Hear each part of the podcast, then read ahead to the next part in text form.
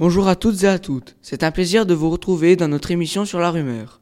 Aujourd'hui, nous sommes en compagnie de nos chroniqueuses Létide, Lilou et Oriane, élèves de 4e 2.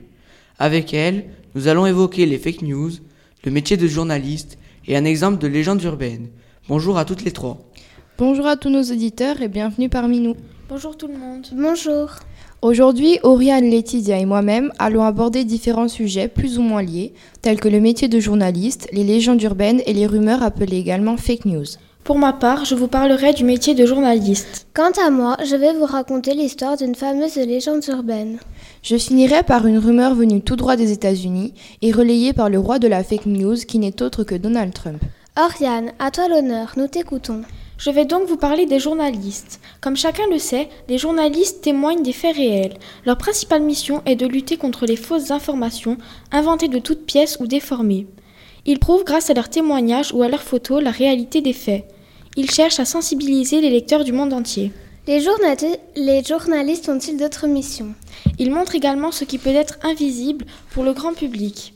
La misère dans certains pays, des guerres dont on peut dont on entend peu parler, des scandales politiques.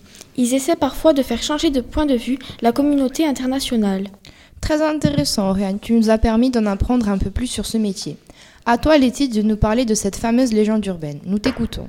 Aujourd'hui, je vais vous en apprendre un peu plus sur cette légende du monstre du Loch Ness que nous connaissons tous déjà un peu. Selon les dires, ce monstre surnommé Nessie serait une créature vivant dans le Loch Ness, un lac situé en Écosse. Il mesurerait 10 mètres de long et posséderait 12 bosses sur le dos.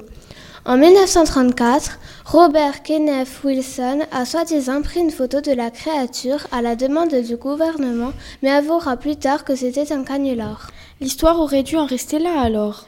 Bizarrement, la légende a persisté. En 2007, une soi-disant vidéo a été prise, ce qui entretient le fantasme et le fait perdurer. Certains pensent que le monstre, est un descendant de dinosaures marins. Il s'agirait en fait peut-être d'un plésiosaure, un grand reptile marin. Qu'en est-il aujourd'hui? La légende perdure et perdurera tant qu'on ne saura pas définitivement ce qu'est le monstre du Loch Ness. Merci Letty pour cette captivante histoire. On en a appris un peu plus sur le sujet. J'imagine, après avoir écouté ça, que peu d'entre nous ont envie d'aller se baigner là-bas. On enchaîne et on termine avec Lilou qui va nous parler d'une fake news qui a touché les États-Unis en 2008. Et oui, comme chacun le sait, Donald Trump est maître en la matière en Amérique. Il est donc à l'origine de la rumeur qui va suivre. Et qui était le réélu cette fois? Rien de moins que Barack Obama. Trump a laissé entendre en 2008 qu'Obama n'était pas né sur le sol américain.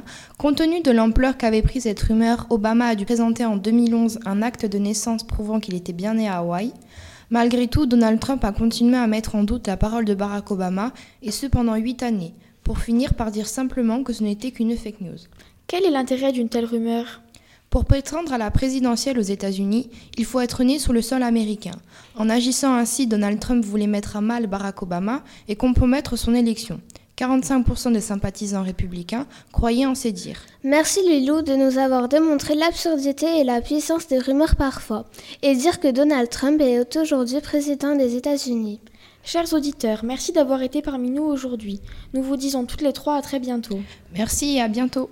À très bientôt. Merci à nos auditeurs de nous avoir suivis. À une prochaine fois.